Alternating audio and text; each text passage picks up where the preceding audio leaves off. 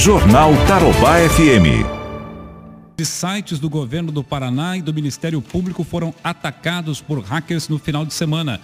Páginas de várias secretarias ficaram fora do ar. A Celepar identificou já o problema e já retomou as atividades, mas é um fato preocupante e sobre este assunto nós vamos conversar agora com um advogado que é especialista em crimes cibernéticos, o Fernando Pérez. Fernando, muito bom dia, um prazer ouvi-lo aqui na Tarobá FM. Olá, bom dia, é um prazer estar aqui com todos vocês e discutir um assunto que é de fato muito importante para todos nós. Fernando, aumentou esse, esses ataques aumentaram na pandemia?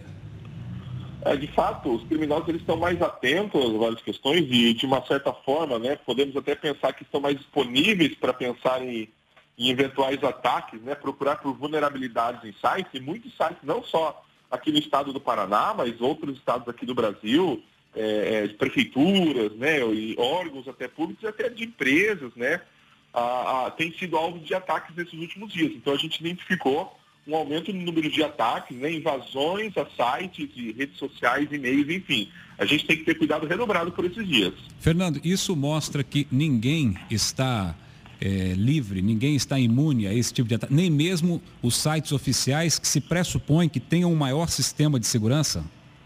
De fato algum, de maneira alguma, é, é, existe uma, um, um, foco, muitas vezes, né, em sites é, é, é, tanto de governo, governos municipais, estaduais e federais muito grande. E a gente tem é, observado um aumento, especificamente, né, falando do aumento do número de, de invasões, tentativas de ataques contra sites né, governamentais muito grande nesses últimos tempos. Né?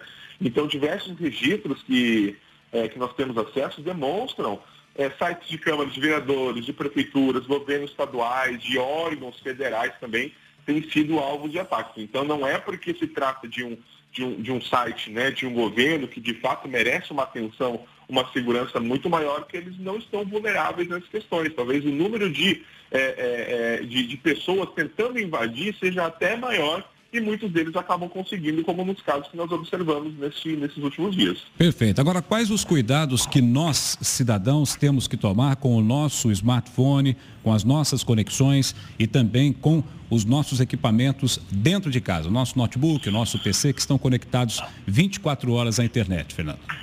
A partir do momento que nós estamos conectados à internet, seja através de uma rede social, um e-mail, aplicativos que temos, né, muitos dos nossos aparelhos, nós temos que ter cuidado redobrado e a gente não pode presumir que necessariamente a, a, a, quem desenvolve aquele site, aquele aplicativo, está tomando todas as medidas necessárias e vai conseguir prover é, todos os cuidados necessários que nós temos. Porque muitas vezes né, existem dois tipos de ataques. Um ataque que é direcionado lá para o servidor do site, lá para o servidor, para o fabricante, para o desenvolvedor do aplicativo, por exemplo, que devem estar atentos, que devem ter um nível de segurança mínima para proteger as nossas informações, assim como os criminosos, eles podem tentar conseguir as informações através de nós, como, por exemplo, um e-mail falso tentando conseguir o login e senha de uma rede social minha. A partir do momento que ele tem acesso a essa conta, uma rede social, um e-mail, por exemplo, ele pode conseguir informações e até mesmo uh, um tipo de golpe que tem sido aplicado, ele ameaçar divulgar informações particulares né, e, e chantagear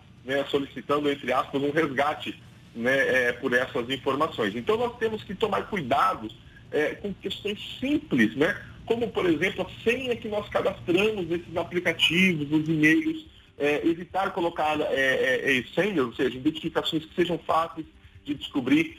Sempre que alguém solicitar por um SMS, por uma rede social, um e-mail, informações particulares como acesso de login e senha, é, é, de uma rede social, de um e-mail nosso, nós devemos desconfiar na hora e nunca passar esse tipo de informações. Uma dica simples, rápida, é, é o seguinte, a maioria dos serviços, redes sociais e e-mails possui um sistema de dupla autenticação. autenticação de dois fatores, independente de qual nome, funciona da seguinte modo, além daquela senha principal que eu cadastro para acessar esses aplicativos, ele pode me enviar uma senha temporária para o meu e-mail, evitando que, se por acaso alguém tiver a minha senha principal, ele consiga acessar as informações, a não ser que tenha essa segunda senha temporária. Então são medidas simples, mas que ajudam muito a evitar problemas como esse.